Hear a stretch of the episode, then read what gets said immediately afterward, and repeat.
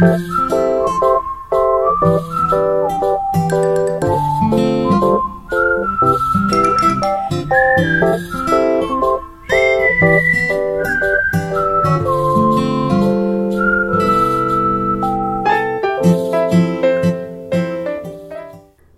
大家好，我是李黎，我超有指谈语，哈哈。我是赛赛，欢迎回到林安泰诊所。呃，李黎是不是刚打完 BNT 呢？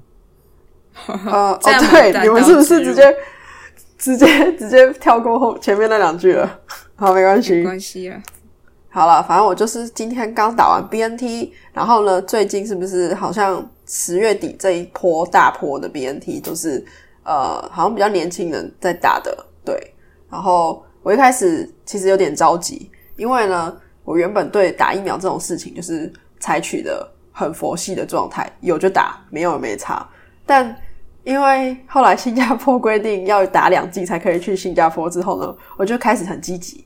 结果还好，因为老公啦啦。对，没错。第一个开始，老实讲，我我有点怕打针，不是因为我怕针这个东西，而是我有点怕打疫苗这件事情。就是我觉得你说副作用吗？副作用，对我不得不说，我内心的深层恐惧，直到我今天坐在那里的时候，我还是恐惧着打针这件事。然后，呃，所以我会怕，所以我就是觉得哦，佛系，直到就是你知道，已经就是赶鸭子上架，不打不行的时候，我才去打的。然后，对，就是因为爱的力量开始对爱的力 对啊然后我就去打了，然后我还是很紧张，毕竟我打的前两三天又发烧，然后我就觉得哦，到底要不要打？该不会就是老天要我不要去打针吧？然后一切就是你知道一直胡思乱想，但还好今天打完算是没有太大的副作用，就只有手臂痛这样子而已。对，好了，在这边还是鼓励大家可以打，赶快打。然后呢，善用家里附近小诊所的资源，就是去那种小诊所预约，因为我身边目前已经不止听到我妈一个案例了，大概有两三个都是去小诊所打到残疾的。所以如果大家很需要打的话，其实你家里附近那种加一科的那种残疾，那个速度有时候相对了比你等那种政府规定的来的快一些。对但我觉得乡下的可能就比较多吧。对啦，对，确实人口少乡下是比较没错，当然是有效的。但我不觉得呃，你去诊所问看看，不问白不问嘛，反正你就是去问看看，他如果有，他就会通知你这样子。所以我觉得我也请我婆婆，我婆婆住在那个新竹市区，那我今天就跟她讲这个消息，她说可是新竹市很难吧？然后我就觉得，我就跟她讲说。你先去预约嘛，预约又不会就是少一块肉，你预约了，新竹的乡下。没有啊郊区。没没有郊区，呃，但我同事是在北呃南屯诶，就是那个台中的市区的诊所，也是有打到哦，所以大家不不要忘，就是如果你平时有去哪一间加医科，你就顺便跟他讲一下，说我想预约残疾，这样就可以了。没错，打电话过去了最快。对啦，打电话去问一下，问看看你家里附近的诊所。对，嗯，好，反正就是疫苗就大概到这边，也没有什么好分享的。我想要分享一下我最近看的一部一出节目，什么？台湾的大嘻哈时代。你有看《大嘻哈时代》？你有看到《嘻哈时代》你这么潮哦，我很你很潮哎、你很潮欸。那你知道那个里面有个男生，呃，好，我没有看，但是是浩浩会看，他就会跟我分享那个音乐。好，没关系，现在哈哈分享，啊啊，哪个男生怎么样？但我忘记了，actually，就是他跟我讲，我就去听一下我就说不是啊，就是里面的参赛者。哦，我还蛮好奇他会喜欢谁的欸。没有，我就是呃，呃好，你讲。就是我像之前《森林之王》，我也有在看啊。可是《森林之王》，我那时候是隔很久才，我只有看第二季，我第一季没有看。然后后来人家说，反正第一季的参赛者跟第二季参赛者的素能力跟素质好像也有一点差，然后所以我就看第一季的，就是精华片段而已，然后第二季才有全部都有看这样子。嗯，然后反正就是我有我我还蛮喜欢看这种歌唱节目的啊，然后所以那一天就是 YouTube 它就出现介绍，然后嗯。我就打开来看了，他又把他全部的那个哦。片段放放到 YouTube 上面，吗？哦不是、欸，就全部正片，哦，整集，对我我我我不知道是它是台湾区也有开放看，还是说台湾区台湾区是锁的，然后只有开放国外都有的 IP。哦、那就好，因为有的有的会锁啦。然后新加坡没办法看，啊，为什么？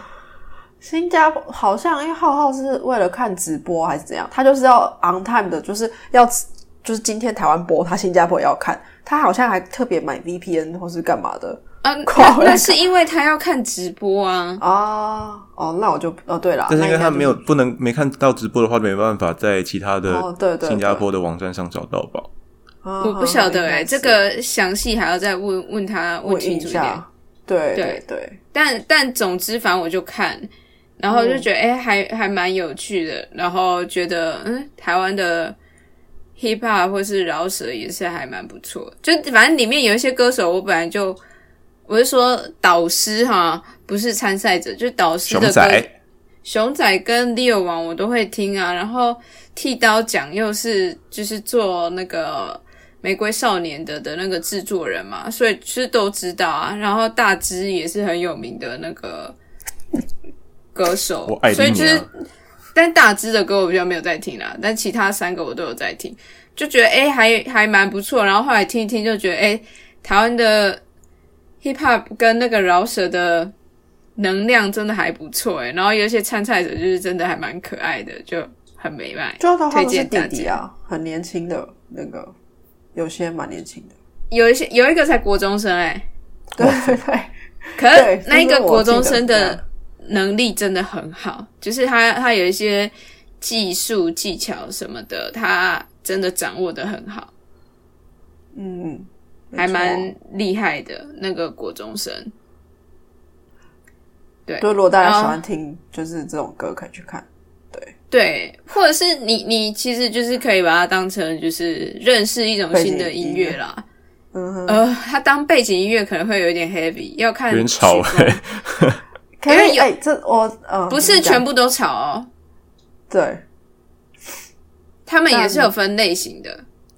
嗯，对我说你把它就当正片当做背景音乐，因为毕竟它还有讲话讲评的东西，哦，对啦，会有点杂啦。就是你还要认真听说 哦，他讲什么。哦，呃，反正反正看个人习惯怎样啦。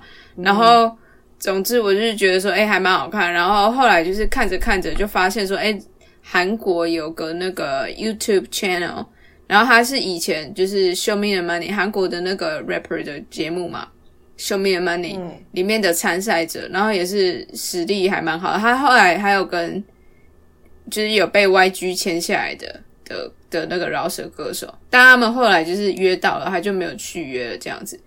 那他的那个嗯节目、YouTube channel 就会去评评论，然后分析这些大嘻哈时代里面参赛者的歌曲什么的，然后觉得哎、对我这几天就是一直在看这些，就觉得还还不错啊。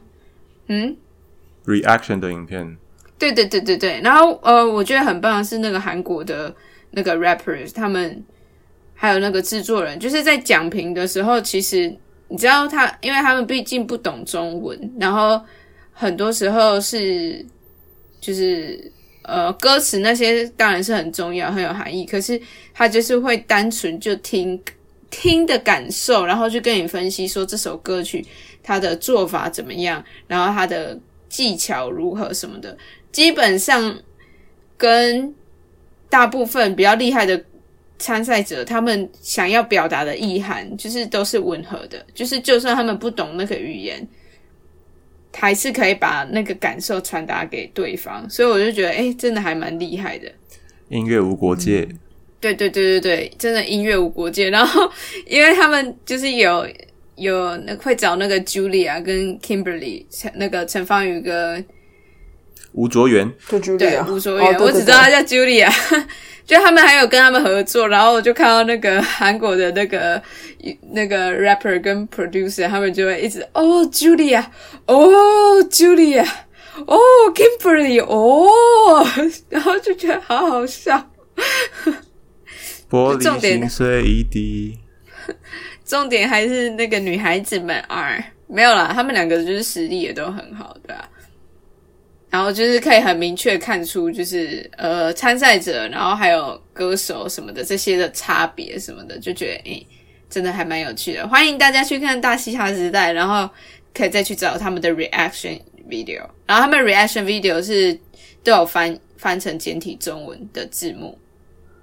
OK，棒，对，推荐大家。推荐大家关到，真的是。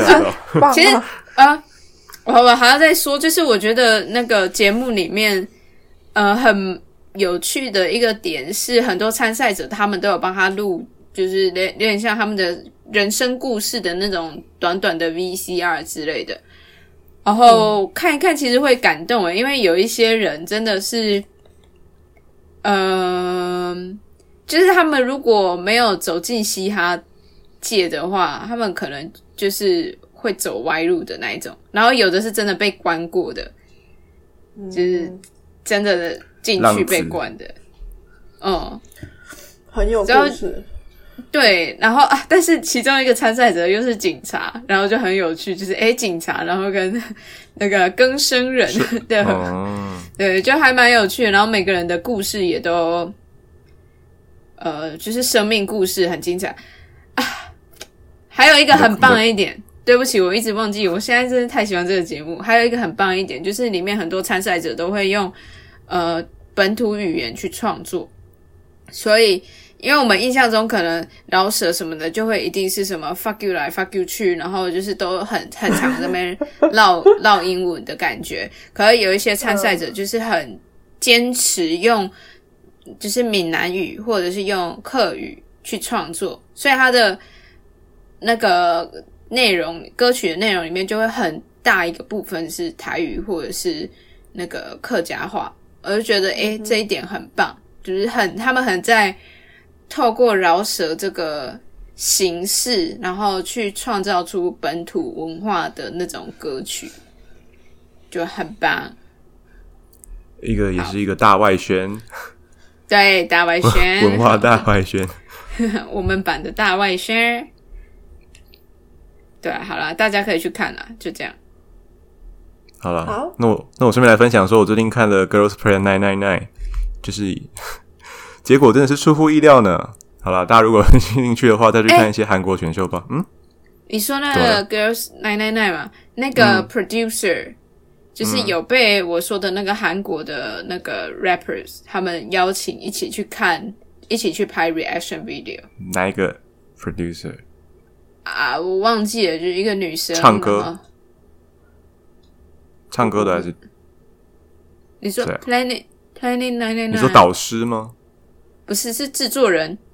哦，制作人那我就不认识，因为毕竟是幕后的。对啊，对啊，对啊，对啊，对啊！我想说，嗯，为什么要我说？系统要讲，好了，大概是这样子啦，这是我们这最近的分享。对，那我们就要进入正题喽。来好，正起我们今天的。主题就是奇幻化疗间，我讲对吗？有还是化疗室啊？我每次化就忘记了。化是化疗室，哦，sorry，化疗室哦，哦，化疗室哦，爱也给了哦。好啦，那今天就是要讲到说，哎、你知不知道我们打林安泰诊所的时候，你打到林安泰后面会出现林安泰古错，你有发现吗？Google 的话，在台北，对不对？在台北稍微看过在。圆山还是在反正士林那边呢、反正就花博附近有一个古迹叫林安泰古厝。哼，我那天就发现，然后传给哈哈看，想说，哎、没想到，因为我们因为毕竟我很无知，我不知道有林安泰古厝这个古迹，我我以前也不知道。李仪知道吗？我知道林家大花园你说雾峰吗？板桥雾峰，板桥跟雾峰都有好林家大花园吗。对我知道，我知道，好，下次我们可以一起去林安泰古厝拍个照，一个还可以打哦打卡认证的概念。好了，就是题外话，反正就是呢，那时候有一阵子住在林口的时候，要搭客运前往台北或是回林口，都会经过圆山大饭店，也就是上国道都会看到那间饭店嘛，因为毕竟是一个著名的地标这样子。对。那圆山大饭店呢，当时是国民政府接待外宾一个很重要的地方，然后时至今日也是台湾非常具有代表性象征的一个饭店这样子。对，那在当时呢，它也被称作就是蒋介石的御膳房，因为就是接待外宾之外，都是有一些高官啊，也会在里面，就是有一些活动什么的。哎那前一阵子清楚一点好不好？就是有一些开会或什么会议啊 哦，我哦，开会啊，之类的，对啊。然后就是跟前一阵子不是他们有一些就是呃公布说哦，他们有两条密道吗？嗯嗯然后就是嗯，开放让大家可以去，就是饭店的人带你去导览那种的。对，就据说那两条密道就是当时战争的时候要给高官啊、给元首们就是逃生的通道。对对，哦那西它有分两个通通道嘛，一个叫西密道，一个叫东密道。那嗯西密道呢，它有溜滑梯，就是那个溜滑梯原本就有的，所以溜滑梯好像也有楼梯的，反正就出去之后是会到那个剑潭公园那附近。嗯。然后东密道另一条东密道就是出去就是通往日治时期这个呃打开就是一个防空洞，然后走没多久呢，也会看到圆山大饭店这个首任总经理孔二小姐的故居。哦那那个故居呢，就是你会看到就是依山而建啊的一个两层楼半的建筑，那它是木阶的楼梯，然后二楼呢，它又有偏美式风格的这个壁炉，所以我们今天就是要讨论这个主角叫做孔二小姐。那孔二小姐是谁呢？是谁？那孔二小姐她的本名叫做孔令伟，伟大的伟。那原名叫做孔令俊。那她是刚刚有说她是以前圆山大饭店的总经理嘛？那她有一个响名，就是呃名气响当当的阿姨，她的阿姨是宋美龄，也就是蒋中正的太太。哦对对对，那包括那个圆山大饭店啊、妇联会啊、振兴医院啊，都是蒋宋美龄去筹划的。然后孔二小姐的爸爸，他是原本民国的行政院长跟财政部长孔祥熙，所以他的父母都是出生于名门嘛，政治世家，然后还有是家里排行老二，那所以就是被称为孔二小姐。有一个问题哦，是，他是孔子的后代吗？他是孔子的后代啊，姓孔的大部分都是孔子的后代，所以不一就是定啊。蛮多的吧。孔刘也是孔子的后代，只是说你知道血缘就是可能会很比较少这样子。他后来他后来都去发名片了，他后来 发名片然后被打人家巴掌。对对对对，找人家去玩游戏。Do you want to play a game? I want to play a game.，sorry，好，大概是这样子。反正他没错，他就是，哎，孔令奇也是孔子的后代啊，所以那一辈的好像都是孔令什么的，令字辈的这样子。他们是有按照那个对他们有就是那个，我之前有认识一个同事也姓孔，然后他也是，我我不要讲太多好，反正就是我认识姓孔，他他也说他也是孔子的后代。哦，酷对对，然后呢，这个孔令伟孔二小姐，她一生呢都是着着穿着着帅气的男装，然后一头利落的短发，就是我今天不是有给你们看照片吗？就是我传照片给你们看，他就是那样子的形象。可是在当时算是民国，民国几年啊？反正就是一九一九五零年以前吧，他都是那样子的打扮。嗯，然后在中国，可是他呃这边网上查到说他其实热衷喝酒，然后骑马、飙车、打架，然后又喜欢就是拿手枪射击啊，然后就是一些非常的外外向的一些活动，他都很喜欢。就很很不像那种传统。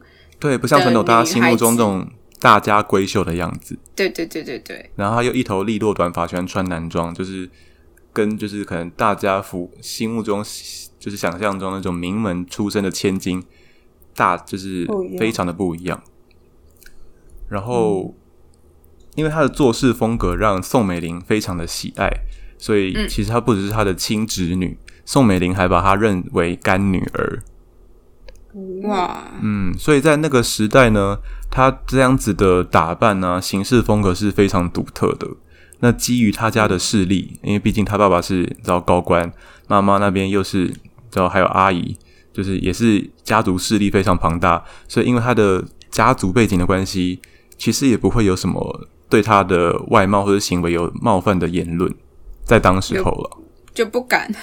不敢，对，不敢。嗯，然后我觉得坚持那样子的打扮也必须要蛮有勇气吧，因为一定会有人，嗯就家里人可能会讲话，因为毕竟他们是大家族，然后就是可能大家都会等着看说他们的表现什么的，所以我觉得他们的其实这样听起来有点像《还珠格格》小燕子的感觉，就是跳脱于大家对于名门贵族这种千金的既定印象。但是还就是小燕子又不至于就是会穿到这种中性打扮啊，只是说她的，作为啊行为会比较脱脱格一点吧，会比较出格一点。嗯嗯嗯嗯，对，那刚刚说到说宋美龄非常钟爱他嘛，对，那常常就夸赞他说啊，令俊啊，就是宋令伟，就讲那个孔令伟，天生豪放，女生男相，很像我，就是说很像他 宋美龄说很像他，就是说就是这种豪气的感觉。然后据说有一次就是孔二小姐跟宋美龄出去的时候，原本是预计坐第二辆车，可是孔二小姐强烈建议说，我们改坐第五辆好了。结果第二辆车就被敌机扫射，然后千疮百孔，哈，所以哇，就是这样子。所以孔宋美龄就是非常的宠信任信任这个孔二小姐。嗯嗯嗯嗯嗯，嗯那孔二小姐呢，就是从小她的个性就像男孩子一样嘛。刚刚说她喜欢打架啊，喜欢斗殴。那据说小时候，因为她的妈妈宋霭龄给孔令伟就是可能穿戴的一些头饰或什么的，呃，可能太厚了，然后她的头上就会长生钉啊。我们现在讲钉啊，就是有点像痘痘那种的，嗯所以她的痘痘，对对对，就很痛啊。可能那个东西可能也不干净或什么，反正就是因为以前人不都要放一些头饰在头上吗，女生啊，对对对，嗯，然后她可能就不舒服，然后她的阿姨就是宋美龄就把她的头发剪短了，然后也把她的长裤改换成短裤，然后从此就一副这样子男孩子偏向男孩子的打扮。嗯。嗯，然后宋二孔二小姐呢，她就是十岁的时候学会射击，十三岁就学会开车，然后加上她的放纵天性啊，还有他们家的势力强大，以及就是宋美龄把她认为干女儿，所以孔二小姐这样子更加又做了，就是更加无法无天的作为，就是做出很多出格的事情出来，这样子。嗯，就是网络上据说呢，嗯孔二小姐经常驾车横冲直撞，违反交通规则。有一次在南京的时候呢，因为就是违反交通规则啊，就被了被一个正直的警察教训。但其实因为他们家势力很大，所以一般警察可能不敢讲他什么。但是这个正直的警察就是必须，他就觉得说，哦，警察就是要，嗯，一视同仁啊，就是不管是高官什么犯法，你还是一样要可能要开罚他单啊，或者要对他有一些惩处这样子。就恐吓小姐呢，就被他讲了几句之后，就当场拔枪打死了那位他交警，哈，哇，就把他打死了。这太猛，可是后来就是宋美龄呢，就派人往那个死者的家里送了点钱，就了了这件事情。嗯，嗯，嗯，这有点太夸张了哦。对，可能当时候没有什么，你知道，就是上个世纪的事，加上他们家的势力又比较庞大，所以就是可能就可以花钱了事了。然后还有这个人格已经感觉有点就是宠爱他吧，就是因为毕竟她是他的干女儿。太对，我觉得是宠坏了，嗯，有点坏掉的感觉。好，没有个人感觉。坏好，掉。好了，反正就是不是啊，他就是杀人哎，这太夸张。对啊，可能就是当时候就真的就是这样子吧，是家族势力强大。现在可能多少也有也有这种事情吧，有啦，哦，对啊可能有啦，但是我们，不知道。对对对对对，因为被压下来了之类的。他可能已经就是在看海了，对，可能就是。变水饺了。呃，中部重，中部重，对，然后反正就是呢，还有很多事迹啊，像是说他因为跟他的姐姐，因为姐姐的婚事啊，捉弄过一位就是财政部高官，然后跟一个飞行员，然后又跟飞行员就是大打出手，或者是在重庆的时候跟素不相识的一个公子哥儿拔枪互射，然后打伤了许多无辜的民众。所以南京呢，在当时候南京有流行过一句话哦，就想说你不要神气，小心你出门叫你碰上孔二小姐。嗯，就是意思就是说，哦，小心出门碰到鬼这样子啦。就夜路走多总会碰到鬼，就是说小你不要神气哦，小心你出门碰上孔二小姐，就有点诅咒的感觉吧。哎，换你出事，换你出事，对对对，换你出事。那你别以为孔二小姐只会就是欺善怕恶，或者说欺软怕硬，因为她的爸爸刚刚不是说他是算高官吗？嗯然后她的对姨丢就是阿姨的老公蒋介石，他也是你知道元首吗？嗯嗯，但其实他们两个也是他的受害者哦，因为孔令伟他的不但就是有插手他的父亲的人事安排，到最后呢，他的爸爸这个官位也被孔二小姐搞丢了。啊，像是说，在一九四零年底，就是呃，那时候还处于战争期间嘛，所以蒋介石就有派飞机到香港，然后亲手呢要把这个《大公报》，就是当时候中国非常呃强大的一个媒体，《大公报》的一个避难的老报人叫胡正之接回重庆。然后飞机着陆于这个重庆机场的时候呢，这个《大公报》的主编就没有看到胡正之，因为他必须要接应他嘛。然后反正、反而看到飞机下来是孔二小姐的家仆，还有十七只狗，哈，就表示说那个老报人就没有搭上那班飞机。但因为当时候处于战争时代，所以其实要安排一个飞机，可能就是需要花点心力。但是没想到那飞机那架飞机接的是孔二小姐的家仆跟狗狗，所以嗯。那时候《大公报》呢，处于跟那个呃中国国民党的主流势力 CC 派所控制嘛，然后嗯。CC 派呢又跟孔二小姐的爸爸不和，所以这个《大公报》的主编呢，就是草拟了一个社论，然后把这件事揭露出来，就霎时间就是举国哗然啊，学生就游行抗议啊，然后爸爸就是不得不辞职，嗯以示负责这样。嗯。嗯然后有一次在重庆，就是蒋介石要渡江，要就是搭船要渡江，所以必须要先打电话通知嘛。嗯，然后谁知道就是孔二小姐抢先要过江，宪兵不允许嘛，因为蒋介石已经说要先过了，就孔二小姐就是直接给宪兵一个耳光，哇。就扇他耳光。然后那时候蒋介石正好就是乘车赶到啊，所以他就只好做做样子训了他一顿，就是还是要给他面子，因为毕竟他是得他老婆疼爱的。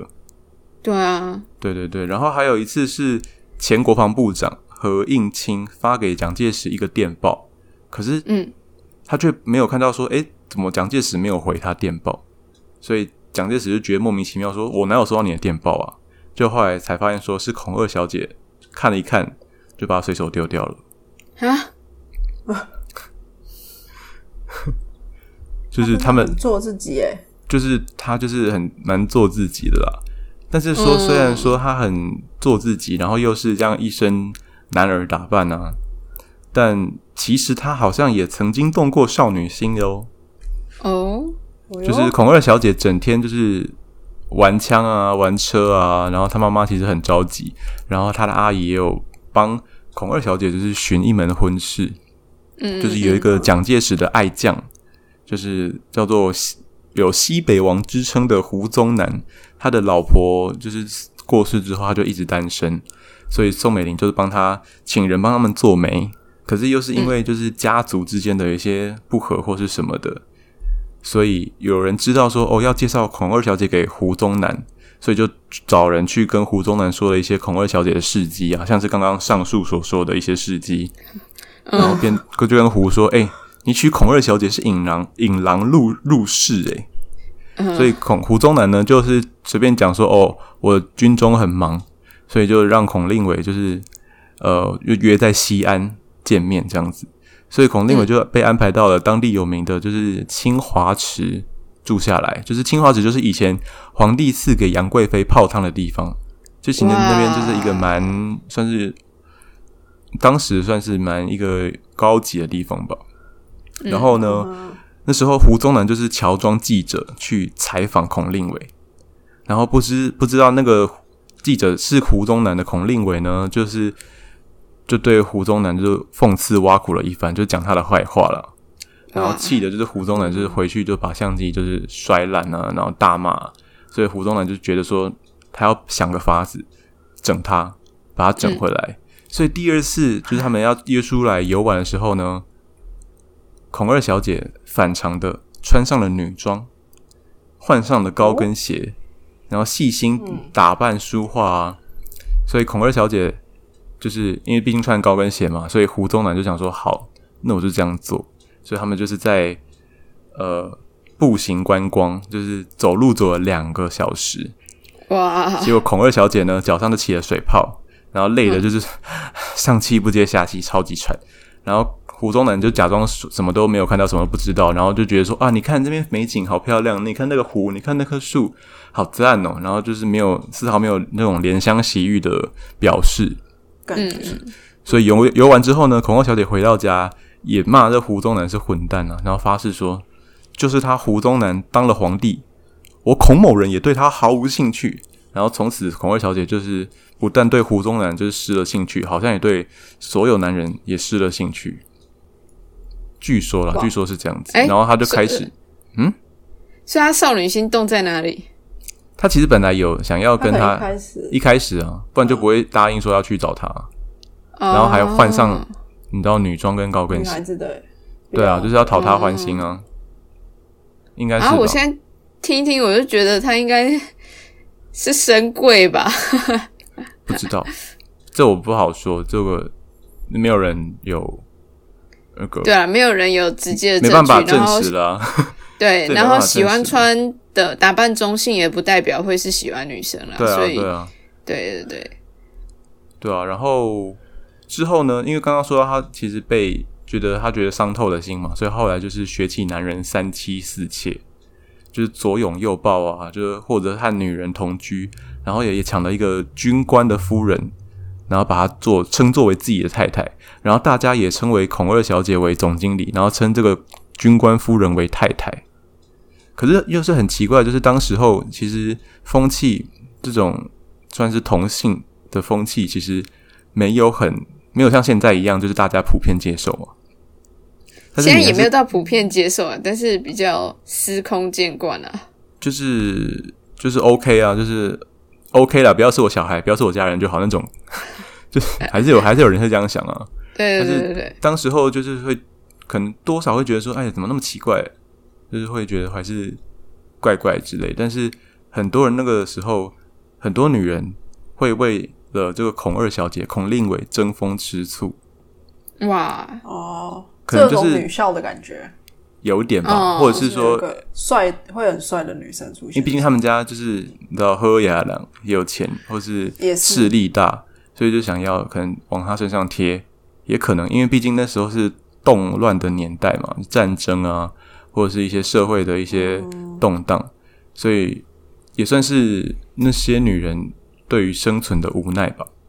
嗯，嗯，然后虽然或者说孔二小姐的手指很厉害哦。哦哦。哦。哦，嗯，嗯，红多。不可能，不可能，可能了，对啊，因为虽然说孔孔令伟呢，他这一生很奇葩，但是他其实对他们家里面的人其实蛮好的。因为有一次，就是他的家里的两个仆人啊，就是被两个军官调戏了，然后这个两个仆人丫鬟就回家之后就哭起来，就孔令伟就知道了，所以就把这两个军官就是请人把他诱诱诱拐过来，然后把他毒打了一顿，然后直到就是他们那种国军的上司就登门道歉，才把手下救出来。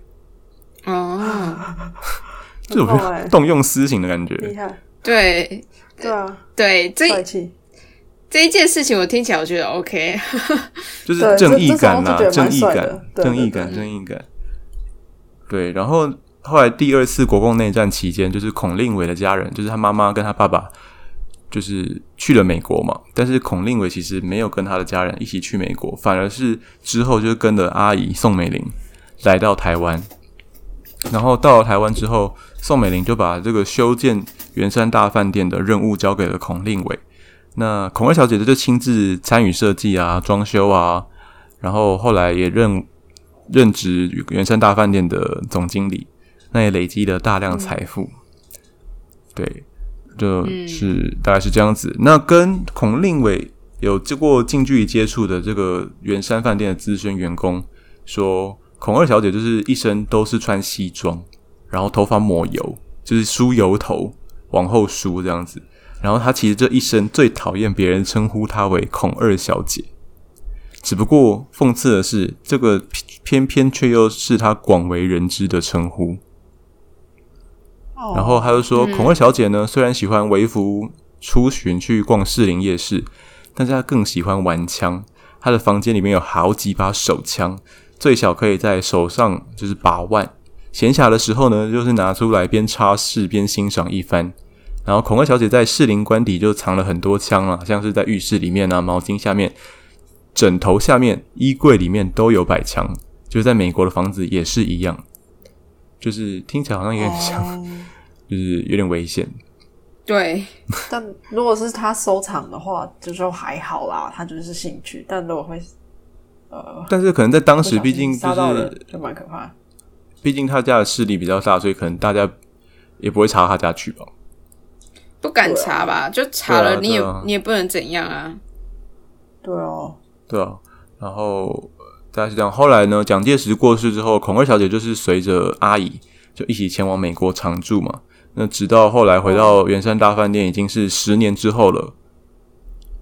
那回来的时候，她就是每天两点都会去圆山大饭店吃饭，然后就固定坐在餐厅的最里面，就是一定要面对墙壁，就不想让别人看到，也不想被拍照。然后其他主管就是站在他的五六尺公五五六公尺后面的地方。然后董事长都不能跟他同桌吃饭，然后你要削水果给他吃，他也不吃，他必须要自己削。我想可能是怕下毒之类的，或者卫生的问题，有可能哦。对，然后在一九六八年，就是经过这个孔二小姐的对圆山饭店的管理跟整治之后呢，圆山饭店就是获得了美国财新杂志评为世界十大饭店之一。那孔令伟在一九九四年过世。那在十二年之后，就是二零零六年，台湾的国税局就是说，孔令伟去世不久前曾经卖股获利，那他又要求他们他的唯一继承人，就是那时候年事已高、高龄九十岁的长姐孔令仪，就是他的大姐啦，孔大小姐，要补缴遗产税，高达一亿五千七百万新台币。哇！然后这个就是他大姐就不爽啊，就说就是要。提出诉讼要抗税，后来败诉，就是他还是要付付这么多的钱。所以你想想，遗产有多少啊？对你想想，他到底累积了多少财富？然后他的遗产税还要高达一亿五千七百万，所以就是令人惊叹的一生。就是他这一生真的是非常的轰轰烈烈。就算他过世了，留下来的遗产税也是令人震惊。对呀，哇！对，大概分享就是到这边了。但是我主要是想说，因为那时候在那个年代，他敢那样子的打扮，其实我觉得已经是一个很大的反抗社会的一个行为了。是，而且我越后面越听起来，他就是无法变性的人，有可能听起来了。你看他照片，你你觉得他？他像，就是一般印象中的那种名门贵族的小姐吗？不会啊，完全不会啊！我这个照片，我可能会那时候发之后发贴文的，我在发在那个 Instagram 的现实动态，一起发，一起发，一起宣传，大家就可以看到。对啊，就就很不像啊，很酷，但是又很佩服。就是说，很佩服他这么敢，你知道吗？很敢。因为那时候的女生应该是说比较都是一个一个种类的，就是你要在家，你要辅佐丈夫，你要乖，教子的，对对对对对，温文儒雅吗？就是你要温柔，你要温柔恭俭让。嗯嗯，对啊，但他就是一个完全背道而驰的一个形象。嗯，然后又就是你知道。在商场上啊，你知道管理员山饭店什么的，然后把一切打理的都是很好，然后员工也很尊敬他，虽然他很严肃，然后虽然他前 前半生都在你知道算是打架闹事的感觉。那在后半生其实又得到员工很多的尊敬，真的是 somebody 啊！可是我觉得，呃，我觉得他他要出生在一个好的家庭吧。对他幸运的是他出生在一个家好家庭，但他嗯不幸运的也是他出生在一个好的家庭。呃，没有，我是要说家庭，为什么？因为被放被放大吗？对会被关注？对，所以所以他他所受到的压力什么的，一定是比别人还要大的。但他还是坚持那样子、欸，对啊，对啊，对啊，所以我说他他幸运的是他出生在一个好的家庭，但他不幸运的也是出生在一个这样子的家庭啊，就是我觉得他最幸运的是，他的阿姨很支持他。他最幸运的哦是他那一天坚持要坐第五台车。对 他阿姨被对，被他吓死，对，阿姨说：“哇，你救了我的命哎，我一定要好好所以才更加信任他。对啊，对啊，对，嗯，诶就是说到这个，就是我最近课堂上啊，我们就是在修那个 history of modern education 这样子，嗯，呃，modern education system，然后我们就有在读一些哦关于殖民地的呃后殖民时期的课纲啊、教科书啊、叭叭叭之类的那些东西。然后我们其中一篇的那个必读的那个 paper，就是在讲台湾的教科书诶。然后他讲的特别是就是国民党来台之后那一段时间的教科书，然后他就是说，哎，教科书里面都是充满着呃如何透过教科书的内容，然后去营造一个集体的思想，然后那个集体思想就是要反清复明，然后不是反清复明啊，反攻大吧陆，反清复明是韦杀猪拔毛。对，是反攻大陆，对，杀猪打拔毛，然后夺回西台湾。哦，那时候叫西台湾哦，没有啦，那时候不可能叫西台湾，那时候一定是叫大陆啦。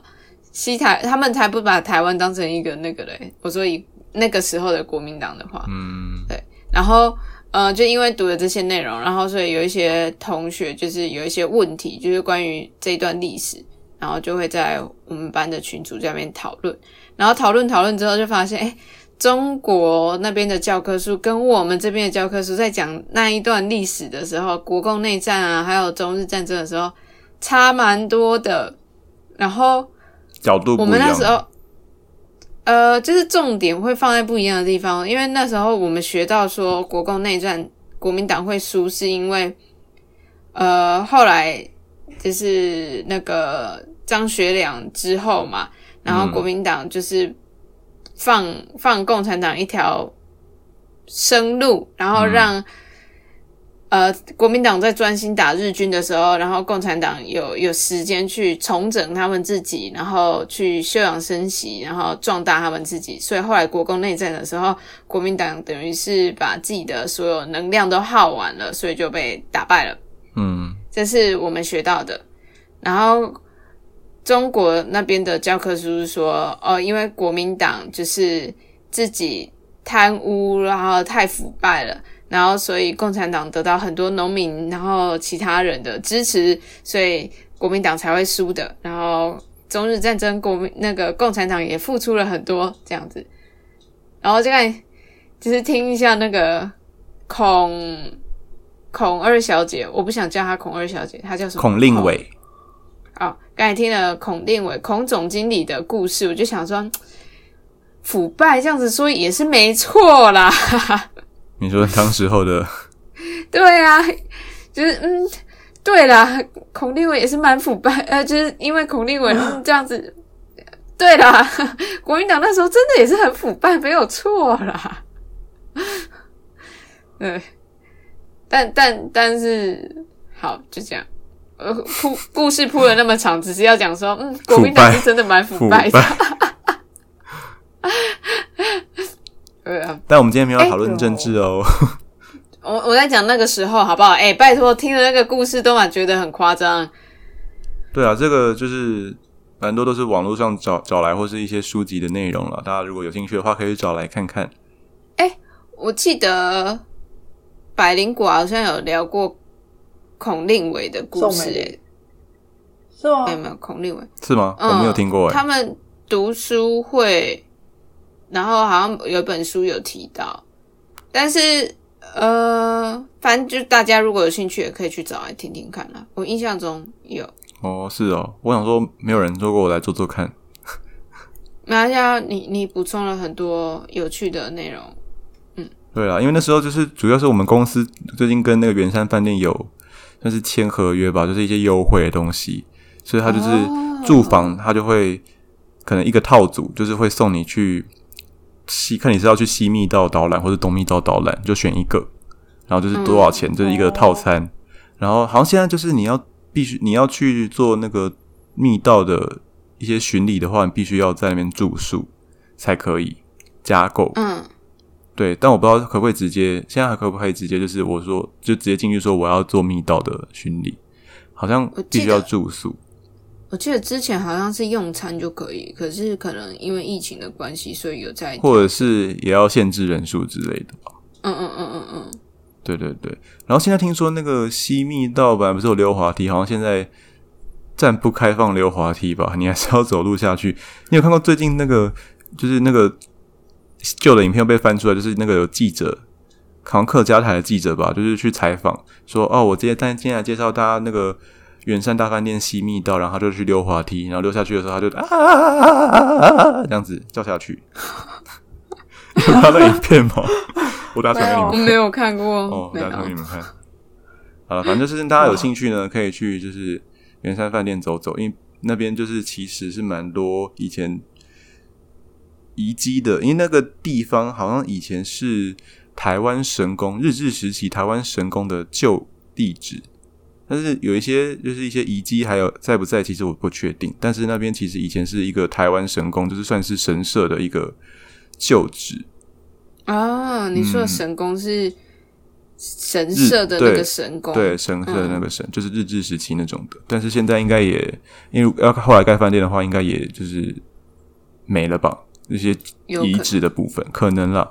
但是我觉得密道这件事情还蛮酷的，因为毕竟是以前元首级，你才有机会。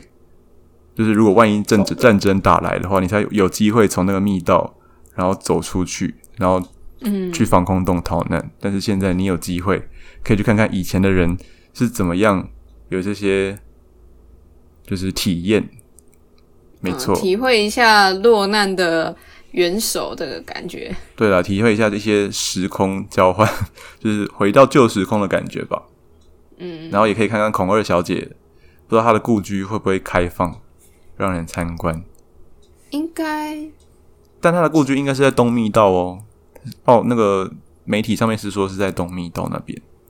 嗯，对，没错。不晓得会不会开放。我记得好像哎，你们去过圆山饭店吗？